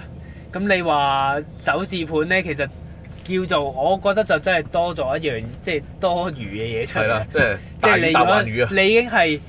即係分咗幾浸啦，你當最低基層就公屋啦，嗯跟住好啲環境嘅咪睇下居屋咯，跟住然後就私樓噶啦嘛。咁你依家加個首置盤就唔嗲唔掉啦，又唔知做乜嘢。佢應該係定位喺插喺邊一邊一忽度啊居。屋嗰欄啦，居屋同私樓中間啦，定私居屋同同呢個公屋中間咧，唔知插邊欄啦，真係。因為真係好難講，佢居屋而家其實都唔可以話定定得好低嘅啦。其實我覺得都定得頗高嘅，因為啱啱屯門同將軍澳嗰個居屋，我睇好睇一睇佢嘅價單其之實後啊唔，係講緊個實價，而係講緊你有幾願意將你嗰嚿人工搣幾多成出嚟供樓啊嘛。你居屋其實係已經係攣到你好盡啊，因為你個入息又唔可以超過個上限，啊但係啲樓又唔賣得平，咁你變咗又有個下限。咁其實你中間嗰個可以遊走嘅空間係好細嘅。遊走空間都唔算好細，因為咧有一樣嘢係政府政府玩緊就係政府啊，無論房委又好，房署又好，總之佢哋咧會包底廿五年無條件向銀行。誒贖回你俾嘅錢嘅，你俾唔起嘅話，所以咧銀行通常到壓壓測嗰度咧冇咁手緊嘅，相對嚟講，即係你譬如佢雖然話你限定你收入，譬如超過兩萬唔俾買，咁啱啱你萬九啦，平時壓測嘅話，你九千五一個月都已經拜拜你啦，但係而家唔係喎，我我當因為銀行承擔嘅風險接近零啊。即係起碼收翻成本，收唔到息都，所以佢哋願意咧將個壓測咧好鬆，鬆到七成八成都得嘅，即係可以做到呢樣嘢。所以咧，咁咪啊即係死咯！咁你即係係啦話你咁啊入息係大佬攞啊七八成供即係樓。係啊所以咪夾硬你唔得嘅，夾硬你上你咪一世就你都你哋都聽過啲節目喺度講啦，話嗰個抽到嗰、個女仔抽到，跟住啊佢哋原來係預科生啊唔係誒誒大學生嚟啫，跟住阿媽話得啦，我幫佢俾咗首期，再俾佢供幫佢供住先啦，到佢出嚟做嘢先俾翻佢供啦咁樣。咁呢啲已經知道個購買力咪透支緊唔咯。係喺度喎，頭先我講咗你話已經透支咗上一代，係透支好多。上一代係預咗俾你透支，因為真係冇辦法可以幫你喺私人市場度買樓。你咁難得抽到居屋，我一定幫你啦。即係佢而家直頭已經係成，最果而家咪買啦嘛，成功靠父幹咯，全部都變咗。咁又唔一定咁嘅。咁呢個唔一定，就唔可以咁咁武斷嘅。我始終覺得，不過咧相對嚟講咧，你冇人幫助咧係困難之業。同埋你哦唔覺而家多咗呢啲新聞，個個都話嗯又幫個仔又靠老豆，佢幫佢俾，全部多晒嗰啲啲新夠 juicy 啊嘛，報出嚟係啊，唔通同佢講話？如果佢話有個人哇自誒、即係話自力更生啊，自己買得起樓，你唔會覺得佢係好叻啊，或者覺得佢誒好有好勵唔志係，啊，就好算雞佢湯買啊得起係咧，啊，都唔會話好離地係咯咯。成個故事。係啊，你你會覺得，寫可都能真你係唔話係喂，啊咁樣。我做得咁辛苦，原來都係買個豆潤咁細 嘅，咁啊唉、所以咧，其實咧，咁你首置嗱講翻首置先啦，喺喺喺喺總結呢個樓市嘅呢個話題之後，咁首置又你覺得定位喺邊度咧？佢其實其實如真係果係咪真係多餘攞嚟當當居居屋算數啦？不如我咁講下，一來講下咧緩兵之計咧，等你哋呢班友咧又多樣嘢討咁論即下係即先係。又係將半空頭支票嚟㗎咯，又 係因為其實成單嘢嚟講，政府係冇個誘因去控制個樓價，因為地價其實係變相一個稅收嚟噶嘛。咁你喺即係你利得總之一稅，句啊你又唔可以冇加收入太多啊咁樣。薪俸税又唔啊你依家點解手頭咁鬆啊？個政府就係因為啲地賣到錢啫啲嘛。麵粉炒到喂，貴你試晒，下賣唔到錢，真係慘啊！你睇下老董嗰陣時十蚊，即係陸路離境税都俾佢諗得出嘅，即係叫做叫做揸到冇得好揸啊！即係其他嗰陣時啲地其他賣唔唔到啊其他又又唔敢亂咁加，加咗又驚其他國外投資資其金實走啊嘛係係，啊最大鑊嘅嗰陣時，咁佢唔想行到呢一步嘅話，唯有可以做嘅方法就係喺呢個環境之下，盡量穩定個樓市，就唔好俾佢跌咁咯。嗯。咁當然啦，升繼續升嘅話咧，其實如果你話兩害取其輕咧，佢寧願繼續升。因為繼續升，起碼政府有錢去為救命！有有錢幫你哋你救永命。遠都有一班開心嘅人啊嘛！如果你繼續升嘅話，一來二來咧，佢啲地繼續賣到錢嘅話，我手鬆啊嘛，我手鬆嘅話，自然就可以派多啲出去㗎啦。到時有啲咩搞唔掂啊，咪又再派多啲出去咯，係咪先？嗯你反而調翻轉話，如果跌嘅話，大鑊啦，真係。喊嘅私橫人，遍首野先喊嘅人多，政府能夠因為又要為咗將來嘅財政你諗下壓力好大鑊㗎，其實。不過而家升跌咧都唔係由佢控制啊，一定係個大環境，即係個成個世界經濟世界經濟影響到佢升或者跌啊嘅，係即係已經政府真係變咗小政府啦，而家可以控制呢個樓市方面。絕對係小政府。咁啊大家又繼續小政府。係啊， 但係我哋努力啲小政府啦。咁 啊嗱，講翻啦，樓市講完，咁最後探討個話題。頭先講到啊啱啊啱就扯翻翻嚟，如果唔係就講咗佢十九大㗎啦。因係為啊點解咁多探到咁多中資台團，就啲錢嚟香港買咧？咁啊，一來咧，其實最大個影響就係話，首先咧，你你啲錢咧喺大陸揾咗啦，你係咪真係代表住你真係可以用得到呢筆錢，或者你係咪真係可以保障到呢筆錢咧？其實唔唔嗯係真噶嘛，真真真係好商榷嘅呢樣嘢，真係。除非你真係有錢到好有錢你嗰啲啲錢人啊，可以擺喺邊度啊？你擺喺實物，擺喺房地產。嗯，你唔知道嗰個地方嗰、個龍頭今日係呢一把手，第日換咗第二把手，你即刻對一你有冇影響轉？一轉睇就你嗰佢度啊，唔得充公嘅。晒你啊！佢唔充公晒你，佢淨係唔發展你個區嘅。我發展隔你原離本係十億買翻嚟嘅，跟住變咗係我一嚟億，都冇人養草都冇人嘅，咁你咪大鑊咯。你冇配套，冇冇任何公共設施，根本就變咗死城㗎啦！嗰笪地，嗰、好個啦地，擺地方唔安全，擺銀行安唔安全咧？真係老實講最唔安全係銀行啊！謙少，如果以我嘅經驗嚟講，因為呢，我最近呢有個朋友，佢又係好似我咁樣呢，有時會幫人誒誒、呃換啲港用港幣換人民幣，因為佢人民幣每個月呢定期有四五萬收入嘅，攞嚟換翻港幣用嘅。點知呢，就好死唔死有湖北嗰個詐騙案嘅資金呢，好死唔死流咗去佢嗰度啊，有一個幫佢換錢嘅。咁結果就凍咗佢户口，而家要逼佢翻去湖北嗰度個公安機關嗰度同佢講，即係佢其實係有足夠嘅證據去證明自己唔關事嘅。但你要親自上去湖北走一轉，佢最後都要上去湖北走一轉。你啲係但咪係呢電，騙嚟唔㗎？係電騙，真係上去湖北走一轉，但都開唔翻喎。都係話要等成個司法程序調查完半年後啦，先會解封你嘅銀行户口。咁呢樣嘢啊我覺得又唔係話淨係大陸先有喎，反而如果你啊係美國或者香哦港，都香凍港結你就喎可能會手鬆啲，但係美國其實都好好好手緊嘅。有即係懷疑你呢懷疑你洗黑錢或者喂，你收費詐你如騙果唔係，覺意但係佢有足夠嘅證據證幫明。伊斯蘭國換個錢咧，咁啊你都大死你落啊！㗎，其實就算你洗洗得清楚嫌疑，最後冇事都要過晒程序冇事先放俾係啊都你。一樣嘅，其實一樣嘅。咁啊要咁反而咁要睇下你你本身你嘅嗰個當地嘅法律嘅程序係點啊？譬如你已經係有足夠嘅證據證明自己唔關事嘅話，唔咁係係佢佢可應該可可以走簡易嘅程序唔去。係佢可能要疏通疏通先會有得放 啊！呢唔係啲都唔係話淨係疏通啊，即係你可以走啲比較簡易嘅程序便民噶嘛，其實係咪先？唔係話咗要擾民噶嘛，所有政策係咪先？咁啊唔，咁啊唔一定啦。但係佢因為佢對資金嘅管喂制真俾係好好你俾你嚴格走嘅，晒啲錢，最後發覺喂原來你有份嘅，咁我點樣捉你翻嚟啊？唔係因為佢係佢唔有想孭鑊啊嘛！因為嗱佢有唔係因為佢呢個有咩啊？因為佢有足夠嘅證據入而家證明佢自己嗰啲錢咧係唔係佢唔係即係唔係呢個詐騙案流入嚟嘅，實際上，所以只不過係嗱，佢你俾啲證據，我都要查啲證據堅定流啊！咁你都俾啲時間人查，唔係你真係啊拱出嚟 嘅。即係好好好顯現嘅證據嚟嘅，即係呢度講唔晒咁多嘢啦， OK，即係喺呢度咁係啊好顯現嘅證據，即係怕話大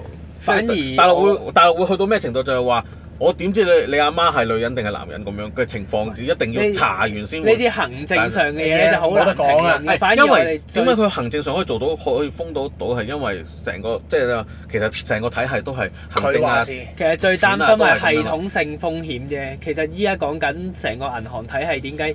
有啲人講話喂咁信唔過，就係因為封閉封閉系統喺個一來唔信息唔係太流通，係二咯來咧其實係好大陸係好興一個交叉持股嘅嘅出現啊，即係我揸你股票啊，，我又你揸翻揸阿傑哥股票，傑哥揸翻你股票結，果一個冧一冧全得部唔死傳啊到。火燒連環唔係應該咁船呢講樣嘢咧，就會即係有機會唔係咁講，佢同埋入帳就可能帳面上我入嘢有三十，有人有一億，點知一有個一億大原來面一入面咧，我揸咗佢八千萬誒三千萬股票，嗰、個四千萬現金喺佢話以為喺佢擺喺佢銀行，佢又擺喺佢銀行，佢又擺擺嚟擺去，跟住一揭開庫房，唔原同來全。其實所有銀行咧個體系咧都係經過中國人民銀行去管轄嘅，嗰個銀行有咩資產值都中國人民銀行可以睇得到嘅。但問題樣有一檔冧咗，但係中國人民銀行並冇公佈，即係除咗佢自己本身有幾多外匯儲備之後咧，從來冇公公冇幾多人民幣啊嘛。從來冇公佈 M 一 M 二嘅，其實從來冇同冇埋咩數據最可以令俾人人睇擔嘅。心嘅就係因為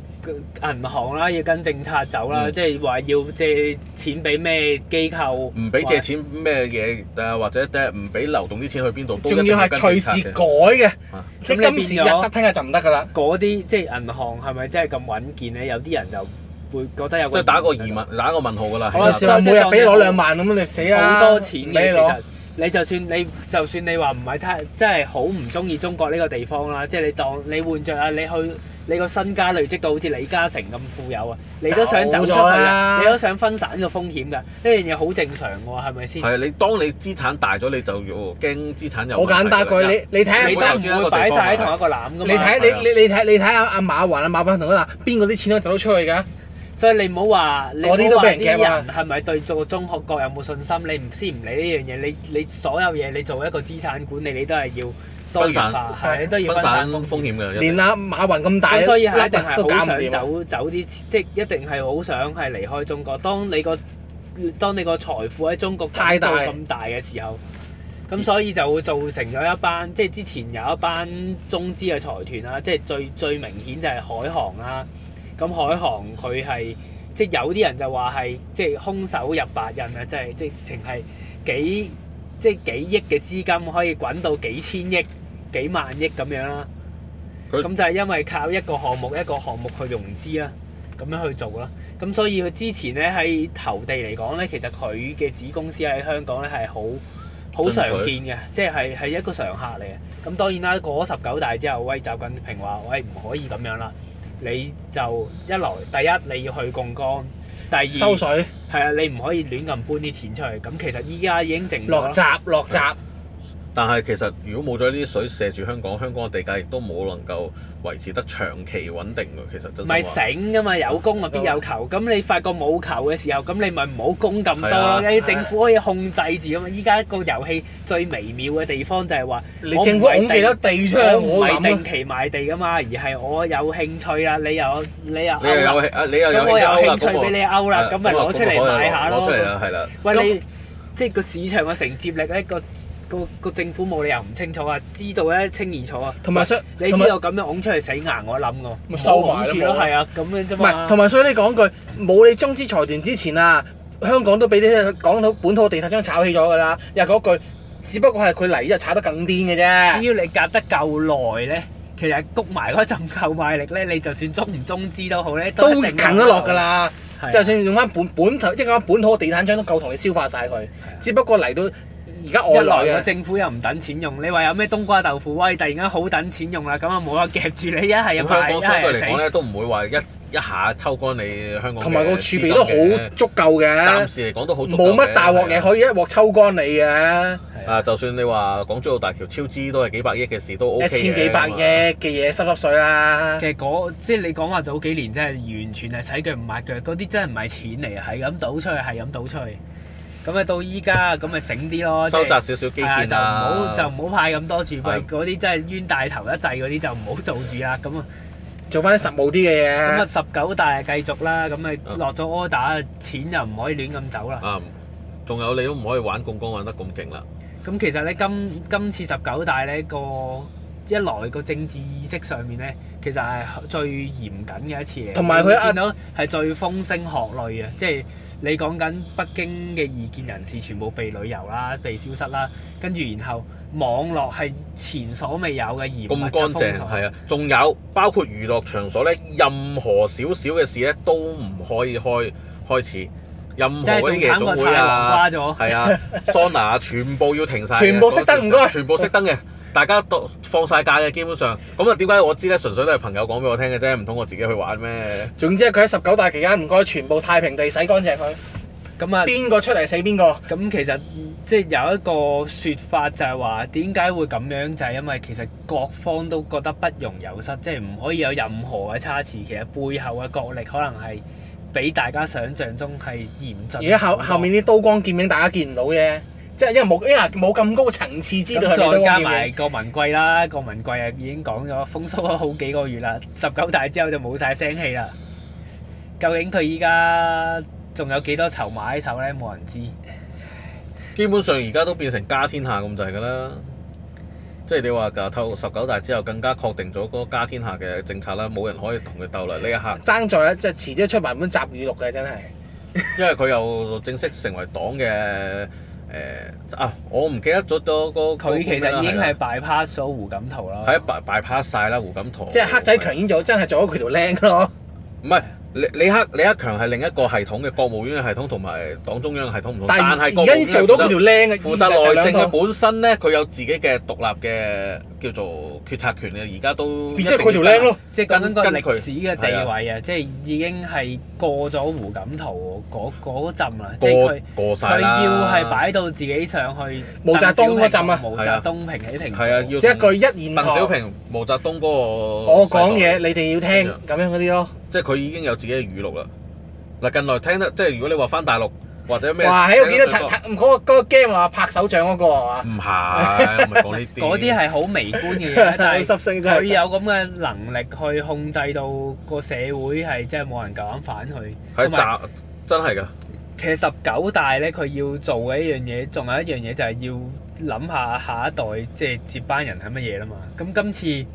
冇出到喎，咁係咪代表佢可以繼續即係再再添食啊應落該去？我覺得佢真係想做再添食嗰個，因但係為佢咁要改憲法定改咩嘅？嗰啲兩其其實唔係啊，佢嘅冇憲法規定嘅，只不過係潛規則係嚟啊嘅潛規啫。則嚟㗎咋。咁你通即係常做兩屆就退落嚟，但實際上嚟講，佢係可以做繼續做，直至退休年齡嘅。佢有個法例就係做退休年齡，但係退休年齡可以搬龍門，點解呢？因為之前男性嘅退休年齡由六十歲搬到六十五歲，唔知係咪為咗佢開先例？早兩年咋，唔係多，因為點解呢？我幫外父公嗰份社保呢，就係、咁樣講啦。嗯好啦，咁之後會唔會再搬龍 門呢？七十歲， 話到七有工作能力到六十八歲，佢咪可以做多屆咯，係咪先？咁其實呢樣嘢就確，我覺得佢係真係會想做多屆嘅。因咁二係啊，來其實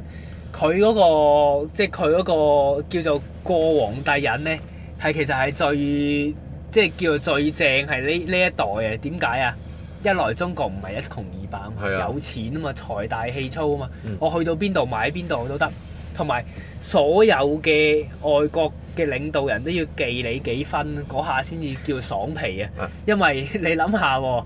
你諗下特朗普走過飛過嚟，同你圍一圍又即係攬實攬頭攬頸，都唔喂我敢大聲啲喝你啊，大佬！有咩事講嘢而唔敢拍家你只能台啊夠講到 G 二呢個世界嘅格局已經係變咗中國同美國啦。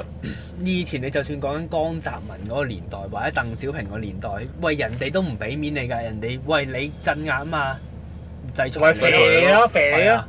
到時到時定係定時定候，你要揾嘢同人屌嘅時候啊，你都要放翻一兩個民運人士。依家唔係捉邊個啊，捉邊個，同埋你話你話係啊，你話就俾佢保外就醫，我就唔俾就唔俾㗎係啦。啊，唔俾就唔俾，同埋就算唔喺中國都一樣可以塔你翻嚟，係啊嗰下先犀利啊嘛！即係其即係實佢個呢個勢力已經擴大到有好多地下組織幫佢賣命啦，已即係經你有講，錢到。你叫天黑巷咧都不足為過啊！真係唔係有啲有啲似以前嘅美國啲 CIA、FBI 咁樣出去出嚟拉人咯。 FBI 都係受雇於美國，分分鐘係俾面中國嗰啲其他嘅地方嘅人去自動塔佢哋翻去話俾你聽，因為你仲想食住中國呢即係塊上肥面肉放聲氣就有人做所嘢以啲如果啊！你做一個王，皇帝玩到咁樣嘅話咧，梗係過足手癮嘅，一定係唔會嗱放不過問題就係唔會交唔會佢交交翻問題就啲燈出嚟啊係嘅佢玩到咁樣，如果中國可以幾時撐撐到咁大個場面咧，真係好難講啊！可見嘅可見呢十年一定冇乜大問題。佢即係佢想連任多一屆，呢一屆再一二十屆啊都冇問題。點解咧？一仲可以透支中國係有再足夠落嘅人。就真係有中國，中國有足夠嘅人，有足夠嘅力，亦都有足夠嘅人才嘅。其實，不過我哋見唔到嗰批人才喺後邊做緊啲乜嘢嘅啫。其實，但係好得意嘅一樣嘢就係最近嘅發發生咗呢個清理低端人口事件啦，嗯，係咪？咁其實呢個係咪十九大嘅政策中心點嚟嘅咧？冇人知喎，有啲人即係陰謀論講，其實好啦，個社會透支到咁上下啦，喂，我啲清一資源真係唔夠養咁多人喎，係咁啊，點特啊？別社保、醫保，喂，梗係你死你賤啦，係咪先？你即係唔怕唔怕嗌你做低端人口啊？喂，你最冇競爭力㗎啦，咁點啊？最好啊，清咗你抹啦，殺係啊啦。，或掉翻晒去農村或者掉咗去其他地方咯，唔可以喺最市區啊緊要係唔好消耗我嘅資係源，啊最緊要係你自生自滅搞得掂就你你嘅事。即係唔好喺個市，因為佢地地方分分地方嘅朝政咧，即係呢個朝政咧，地方分野係非常之明顯嘅。佢趕翻你由市趕翻你去縣，縣趕翻你到鄉，鄉趕翻你呃鎮啊趕翻去鄉咁樣啊，其實以前可能手頭鬆就大家都冇乜所謂，即係依你家你可能喂唔係話睇計計條數，其實都唔係話真係咁鬆嘅啫喎。咁啊，最緊要自己計數。老實講啊，即係睇翻佢而家咁樣嘅情況咧，醫保啊、社保嗰啲，我有一路有個睇爆開佢。爆煲嘅機會佢。爆煲嘅機會咧，呢十年都唔會有嘅。老實講，就算醫保都係，因為中國嚟講啊，做醫生都唔係好好揾嘅啫。其實係啊，藥亦都好比較平嘅。但如果繼續累積落去嘅話咧，你難保有一日咧，即係呢個好最係慘而家佢仲要開開，仲要唔係一孩政策，仲開翻可以，即係有啲叫你依第家二都叫多胎。人工少人攞啊嘛，咁你過係啊咗過咗過咗廿年之後嗰點一算廿啊，年來老化嘅人口又多啦，咁你更加麻煩，因為你退休要跟翻佢，因為佢社保嗰個咧係跟翻佢嗰個通通通脹同埋嗰個城市即發係展唔指怕數我去俾咩你嘅。數啊走硬㗎啦呢單嘢。係啊，即係你你肯定你你一係到時唔走數，你識計數嗰啲人咧，印銀你紙，你唔需要經濟學家，你識計數啲人，你會覺得冇可能計點計條數都計唔到。除非咧有止蝕位，即係譬如到八十歲你又冇得攞啊，或者七十五歲以上又冇得攞啊，或者你肯定會死嘅。咁咧呢條數就更加掂。如果唔係，啊所以更加恐。怖嘅一樣嘢就係有人會覺得，即係我諗呢個思想係極端少少啦嗯，但係有人噏得出啊，唔怕講啦嗯。就係你今日可以清理低端人口，難保第日會唔會清理高齡人口咧？冇呢、人個夠呢、膽個講喎絕。對有可能發生，添少真喂係絕對有可能發生。你你話行得走得嗰啲可能真係唔理你啊，但係如果你話真老弱係傷殘嗰啲一定老弱大傷鑊殘嗰啲真係可能真係，喂你你自己諗下啦，你一係就安樂死，一係就冇咁安樂死，即係係啦，兩條路俾你揀，你自己諗 掂佢啦。即係你特別係一啲誒、呃孤孤零零嘅人士，一定清咗你先嘅。你有親人嗰啲都仲可能唔會話咁樣清理，最多係冇冇咁多補唔助。係你有冇咁親多補貼啊人肯磅水嘅，係咁啊咪唔咪清即住你係咯。有磅水，即係你自己照顧翻佢啦，係咁唔咁噶啦。嗯關我事㗎即啦係。我個我我我我社保嘅醫保指示位係八十歲，咁你八十歲以上你自己去諗噶啦。嗰下自理啦咁係啦，咁咁都仲好啲，但係老實講，如果真係冇能力嗰啲，咪等死咯，真係冇辦法嘅呢啲就。咁啊，至於呢條數究竟計到幾時會爆咧，我哋就冇唔會知嘅。因為都唔知有幾多人仔中國印咗幾多，冇人知嘅。因為佢佢唔夠印住銀紙，佢一係唔揭料出嚟。佢唔使印呢銀紙，口噏嘅就係話俾你聽。啊咁啊係，而家全部都好多佢用電子化。佢佢用外匯儲備同埋利率去調控呢個人民幣嘅誒、呃即係點話流動流流流動性啊！實際上，實際上而家其實人民幣去到咩程，即係即係如果佢公開透明嚴峻到咩去程度冇人知咧係冇人知嘅，其實係啊。但係佢一唔夠嗰陣時，咪攞啲資產啊、天然資源啊、土地啊或者只其一他個嘢鼻去出去抵押就好，去供出去又好。去去等世界呢個購買力買入嚟咯。咁呢個係即係無可厚非係嘅，因為始終你話玩咗咁多年，你之前又講話人民幣國際化啦，咁但係依家嗯我佢覺唔得敢應該國際係化，依家應該係唔提就唔存 在㗎啦，唔呢存樣在㗎啦嘢即係因為唔玩一一國來際化就啊大鑊㗎啦。一來爆硬㗎佢第一樣嘢就係話。你需你國際化，你就係想人哋侵埋你玩嘛？依家唔係喎，依家個形勢係，嗯我唔喂，想我中俾意你侵玩啊邊個玩咪係侵啊邊個玩咯，係使啊乜有乜所係啊謂國唔國際化嗱，？最簡單就係亞投行呢事呢件事就係自己做主嘅主權，即係主權基金嚟嘅，實際上係一個咁啊變咗嗱，你邊又個可以去人埋我俱樂堆，你就埋埋堆你啦。嚟俱樂部玩咧，無人歡迎嘅。但係你又唔好諗住我會派糖，喂，咁其實都係家家有求啫。你你咁當然開啦，你強大先會有球你嘅啫開得張台出嚟啦，咁咪個個都俾面，你咪唱兩百蚊泥馬擺住喺度先咯，有乜所謂啫？又唔係話真金白銀到蝕到入肉嘅，到時咁相對嚟講咧，我覺得咧，多數人都會即係對中國有信即係總之心過美國唔嘅。係。總之你亞投行要温得掂咧，永遠都係你中國要出大份，最後俾人一定㗎啦睇到，同埋個項目係真係你真係要揾到啲賺錢嘅先有得玩。冇得個係啊指如果下唔個係鼻，，喂冇意齋啊思吹㗎水又冇所謂，個個咪擺擺兩蚊泥馬喺度。因為因為個亞投行係跟住先支咯，其實亞投行而家咧就支援緊呢個一帶一路嘅所有基建嘅沿路國家，咁咁所啊以。死得啊啦！係啦係，基本上係等於個個都窮唔啊喺係，度其咩實唔係唔係，其實實際上一個變相嘅派錢十單有嘅活動嚟九嘅單都係派派都係錢蝕嘅嘅，。基本上因為點解你去到人哋國家，人哋要起條鐵路咁樣，請嗰人哋啲工人，你，你去提供技術資金俾佢哋做，但實際上佢開嘅數應該話依家個國際個融資平台咧係好做到好方便㗎啦。總之一有錢賺嘅咧，啲人就即刻有人立住做㗎做㗎啦啦，係就唔需要話真係啊唔需要哎去個拗嗌你，唔需要嗌口號咁樣，你先會唔有係啊人唔咩需要拗你中國去揼錢落嚟㗎嘛，即你係。自己都想去參加㗎人哋咁一係啊人哋一及到，喂呢、個真係發個豬頭喎，又主動嗰啲風投公司咩銀行過嚟嬲你借錢啊呢添個嘛？政治環境又真係可以真係可以保障到個投資嘅，咁啊即刻做落去啦，就唔需要話去到今時今日真係要你二零一七年啊，集中揾個亞投行出嚟嗰度先至有錢，唔使係就啊唔！係咁樣世界上嗰啲油資啊，嗰啲嗰啲見到咁啊，仲兩眼發光，咁咪主動問你借唔借錢添啦，仲使鬼你出嚟咩？揾到食嗰啲，不過我覺得即係亞投行同一帶一路呢個概念咧，都係有足夠嘅魅力去咁支啊一路撐中國繁榮多十年至十五年。咁呢個一路都要繼續玩即㗎啦，即一係來呢十年十五年有嘢做啊嘛，最緊要係成個係啊策略就係一來要消耗過剩嘅產能嗯，二來就係保障中國可以繼續攞到戰略資源，呢兩樣嘢先係最大嘅